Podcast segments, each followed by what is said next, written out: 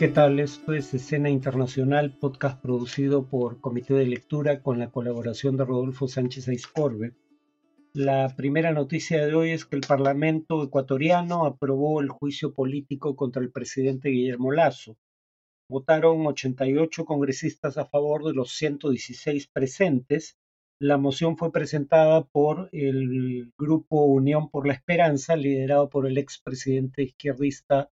Rafael Correa, pero fue apoyada por partidos que no son de izquierda, como el Partido Social Cristiano, y también por el movimiento indígena Pachacuti, que aunque es de izquierda, es rival del movimiento de Correa. Ahora el presidente tendrá tres horas para exponer su caso. Eh, dos congresistas expondrán los cargos en su contra y su fundamentación. Finalmente el Congreso deliberará y debe estarse votando el tema entre el 20 y el 22 de mayo se requiere 92 votos a favor del total de 137 congresistas para aprobar la destitución de Lazo y se le acusa de que conocía irregularidades de un contrato lesivo para el Estado entre una empresa pública de transporte de petróleo y una compañía privada y que no habría adoptado medidas para impedir eh, ese contrato. Eh, Lazo ha dicho que iba a invocar la norma eh, constitucional que se conoce en Ecuador como muerte cruzada. Es decir, eh, de proceder este o de continuar este proceso, disolvería el Parlamento para así ir a, elecciones anticipadas tanto para la presidencia como para el Congreso. Esto solo se puede hacer bajo tres condiciones, grave conmoción interna, o el que los asambleístas obstruyen el plan de trabajo del presidente, cosas que quedan a criterio del propio presidente, y en tercer lugar, cuando el Parlamento se arroga funciones que no le competen. Solo este último caso requeriría eh, una opinión previa de la Corte Constitucional. Hay una escalada entre Israel y eh, grupos palestinos en la franja de Gaza, eh, después de que eh, anoche Israel asesinara a tres líderes de la yihad islámica palestina, eh, ataque en el que se causó la muerte de otras 12 personas, 10 de ellas civiles, 6 de ellas niños. Claro, Israel alega que, por otro lado, desde Gaza se respondió con 300 cohetes lanzados hacia Israel, pero claro, son de, digamos, tan rudimentarios que solo 212 cruzaron Israel y solo tres impactaron en áreas urbanas, pero no causaron eh, heridos, tampoco muertos. Más de 60 fueron interceptados y 56 habrían caído dentro de la propia franja de Gaza. Esto es algo habitual. Israel respondió con bombardeos adicionales al ataque inicial contra líderes de la yihad islámica. Hasta ahora el saldo era de 22 muertos, todos palestinos. Eh, nueve milicianos y trece civiles. Eh, y esto ocurre solo una semana después de que se llegara un cese al fuego que Israel acaba de violar, cuando en su, en su momento Israel, digamos, permitió sin eh, trasladarlo a un hospital que un miembro de la yihad islámica preso muriera tras 86 días en huelga de hambre. en esa ocasión hubo también enfrentamientos, todos los muertos fueron palestinos, eh, y hubo un cese al fuego que, como indico, Israel acaba de eh, ignorar. La situación se asemeja a las hostilidades de agosto del año 2022, que también enfrentaron a Israel y a la yihad islámica, pero siempre hay que recordar que estos no son enfrentamientos entre partes iguales. Hay un Estado con uno de los ejércitos más poderosos del mundo, que, que tiene armas de destrucción masiva, incluyendo armas nucleares, y por otro lado milicias en una zona cuyo espacio aéreo y acceso por mar y tierra al resto del mundo están controlados fundamentalmente por Israel y en aquella ocasión los 50 muertos del enfrentamiento fueron palestinos. No ha habido muertes israelíes en ninguno de los enfrentamientos mencionados. En el caso de Haití aumenta la violencia y esto ha generado preocupación en la ONU, la Organización de Naciones Unidas, que alega que actos de violencia graves como eh, asesinatos, secuestros y ataques contra propiedad privada crecieron un 28% entre enero y marzo de este año respecto a la cifra del último trimestre de 2022. Y esto implica que habrían muerto al menos 1.446 personas solo en el primer trimestre del año. La Oficina Integrada de la ONU en Haití alertó de que esto se está produciendo, el aumento de actividad criminal incluso en zonas de Puerto Príncipe, capital de Haití, que solían ser consideradas seguras, y el alto comisionado de la ONU para los Derechos Humanos pidió el despliegue de una fuerza internacional que respalde a las autoridades haitianas que están desbordadas por la violencia. El Consejo de Seguridad de la ONU solo tomó nota de eh, este pedido del alto comisionado de la ONU para los Derechos Humanos, que también ha sido reiterado en más de una ocasión por el secretario general de la ONU, Antonio Guterres. En cuanto al tema de análisis, voy a tocar el tema del informe de la Comisión Interamericana de Derechos Humanos, eh, pero no me voy a referir al informe en sí, sino a la comisión en general por el tipo de alegatos que se han formulado en su contra a raíz del informe. Cuando se habla, por ejemplo, de los sesgos que podrían tener los miembros de la comisión, rara vez se recuerda que los miembros de la Comisión Interamericana de Derechos Humanos son elegidos por la Asamblea General de la Organización de Estados Americanos, que la Asamblea General está conformada por todos los gobiernos miembros de la organización, incluyendo gobiernos conservadores, como en su momento fue el de Jair Bolsonaro, que era el presidente cuando se eligió la actual composición de la comisión, eh, que los candidatos a formar parte de la comisión son propuestos por los gobiernos de los países miembros y que, por ejemplo, Estuardo Ralón, el miembro de la Comisión Interamericana de Derechos Humanos que está encargado del caso peruano, eh, fue nominado en 2019, año en que fue elegido, por el presidente de su país, Jimmy Morales, un presidente bastante conservador, habría que recordar. Perú a través de su, de su representante en la OEA, participa en la elección de los integrantes de la Comisión Interamericana de Derechos Humanos. Si el gobierno peruano hubiese creído que había razones para objetar la presencia de alguno de los candidatos propuestos por los gobiernos, podría haberlo manifestado en esa ocasión, cosa que no ocurrió. Contra lo que afirman algunos, según quienes la Comisión Interamericana sería hostil al actual gobierno peruano, presidido por Dina Boluarte, habría que recordar que la Comisión Interamericana eh, condenó las decisiones contrarias al orden constitucional llevadas a cabo por Pedro Castillo, dijo explícitamente que lo que intentó Pedro Castillo fue un intento de ruptura del orden constitucional y esto lo dice explícitamente en su pronunciamiento del 8 de diciembre pasado, la Comisión reconoce la actuación inmediata de las instituciones del Perú en defensa de la democracia para evitar la concreción del quiebre institucional. Es decir, le dio la bienvenida al gobierno de Dina Boluarte, no cuestiona en lo absoluto su legitimidad de origen, pero sí cuestiona su conducta en materia de derechos humanos una vez que accedió al cargo.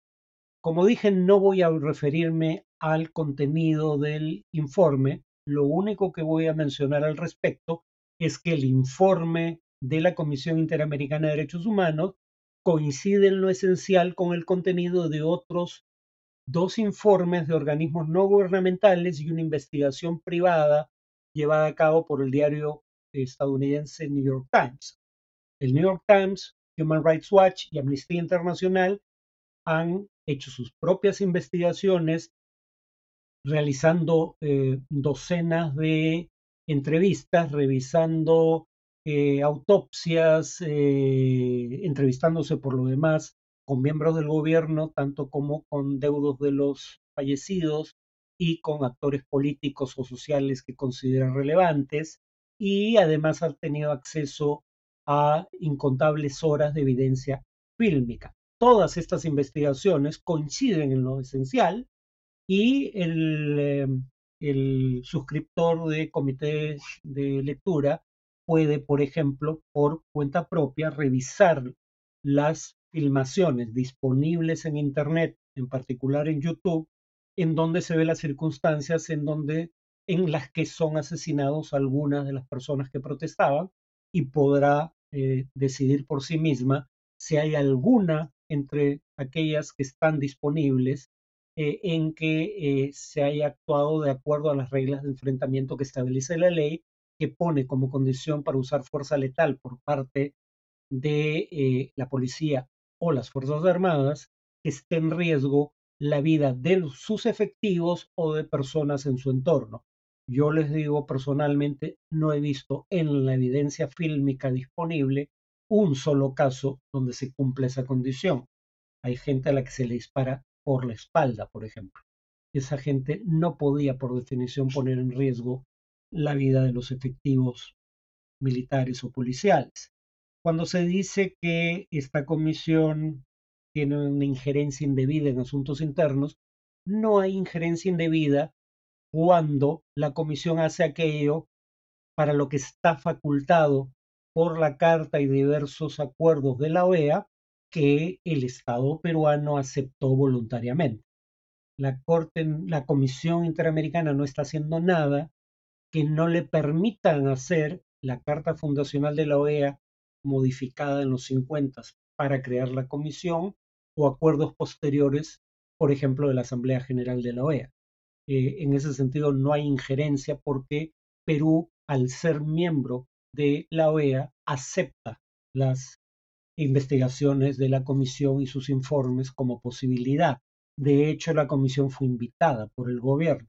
No hay injerencia alguna. Eh, lo mismo respecto a la Corte Interamericana de Derechos Humanos. Perú eh, aprobó, o digamos, es país eh, firmante del Pacto de San José, o, también conocida como Convención Americana de Derechos Humanos, que dio origen a la Corte Interamericana de Derechos Humanos, a cuya jurisdicción el Perú se somete voluntariamente. Y habría que recordar que el gobierno peruano, que suscribió en representación de nuestro Estado la Convención Interamericana de Derechos Humanos, fue la dictadura militar del general Francisco Morales Bermúdez en 1978. Así que eh, es difícil suponer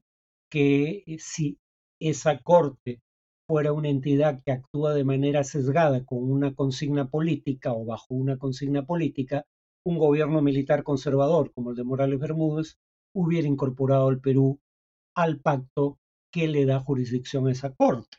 Perú, habría, que recordarlo, es un país que promovió la Carta Democrática Interamericana, que no en vano se firmó en Lima el 11 de septiembre de 2001. O sea, Perú ha sido protagonista en estos temas de eh, supervisión internacional, tanto en materia de democracia como de derechos humanos. Y, por ejemplo, Perú es el creador del grupo que por algo se llama Grupo de Lima, para intentar presionar al gobierno venezolano y con el fin de obtener una transición democrática en ese país. Entonces, no hay injerencia alguna cuando todo esto está hecho eh, con el consentimiento de sucesivos gobiernos peruanos. Cuando se dice que la comisión tiene un sesgo de izquierda, por un lado ya indiqué las circunstancias bajo las cuales se eligen sus miembros y que algunos, como Ralón, el que dio entrevistas en torno al informe sobre Perú, eh, fue nominado por un gobierno conservador y ningún gobierno conservador objetó la actual composición, eso ya en sí mismo indica que la acusación de sesgo político de izquierda contra la Comisión o la Corte no parece tener mayor sustento. Más aún,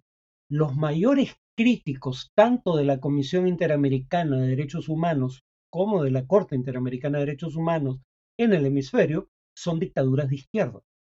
las de Nicaragua y Venezuela. De hecho, en Nicaragua y Venezuela se han retirado de la OEA para no estar sometidos al escrutinio de la Comisión Interamericana de Derechos Humanos, ni se les puede aplicar ya la Carta Democrática Interamericana. Y en el caso de Venezuela también se retiró del Pacto de San José para no estar sometida a la jurisdicción de la Corte Interamericana Nicaragua, hasta donde tengo entendido, no se ha retirado, pero la Corte Interamericana ha declarado a Nicaragua en desacato en más de una ocasión porque no implementa las eh, decisiones de la Corte, cosa a la que está obligada mientras sea parte del Pacto de San José. Y habría que recordar que estos dos gobiernos dictatoriales de izquierda, si acaso critican al sistema interamericano de derechos humanos, de tener un sesgo conservador, un sesgo de derecha imperialista es la palabra que usó en su momento, bueno, usaron los dos, tanto Daniel Ortega de Nicaragua como Nicolás Maduro de Venezuela. Difícilmente podemos convenir que difícilmente la Comisión o la Corte Interamericana eh, pueden tener simultáneamente sesgos a diestra y siniestra. O tienen un sesgo de derecha o tienen un sesgo de izquierda, pero no pueden tener ambos sesgos simultáneamente y sin embargo son acusadas de ambas cosas más probable es que la Corte y la Comisión hagan su trabajo y aquellos que están en falta prefieran decir que hay un sesgo político antes que admitir culpa alguna por las violaciones a derechos humanos que se le imputan. Habría que recordar, por último, que el gobierno peruano eh, es uno de tantos gobiernos de la región que justamente a través del Grupo de Lima le exigían a el gobierno de Venezuela, y estos son solo dos ejemplos, no son los únicos casos, pero uno que permitiera una visita a in situ de la Comisión Interamericana de Derechos Humanos para evaluar la situación de los mismos en Venezuela y que le pidió también al gobierno venezolano en su momento aplicar las recomendaciones de la Comisión Interamericana de Derechos Humanos. Les leo párrafos de dos declaraciones del Grupo de Lima suscritas por el gobierno peruano eh, y no en tiempos del gobierno de Castillo, eh, sino en febrero de 2019, en donde, por ejemplo, en la primera, el Grupo de Lima dice, los miembros toman nota de la resolución de 2019 de la Comisión Interamericana de Derechos Humanos que otorgó medidas cautelares a favor de Juan Guaidó y su familia y exigen su inmediata implementación. O sea, cuando la Comisión, sectores conservadores del Perú, cuando la Comisión le pedía a Venezuela que reconociera los derechos de Guaidó y su familia y aprobaba una medida cautelar en su favor,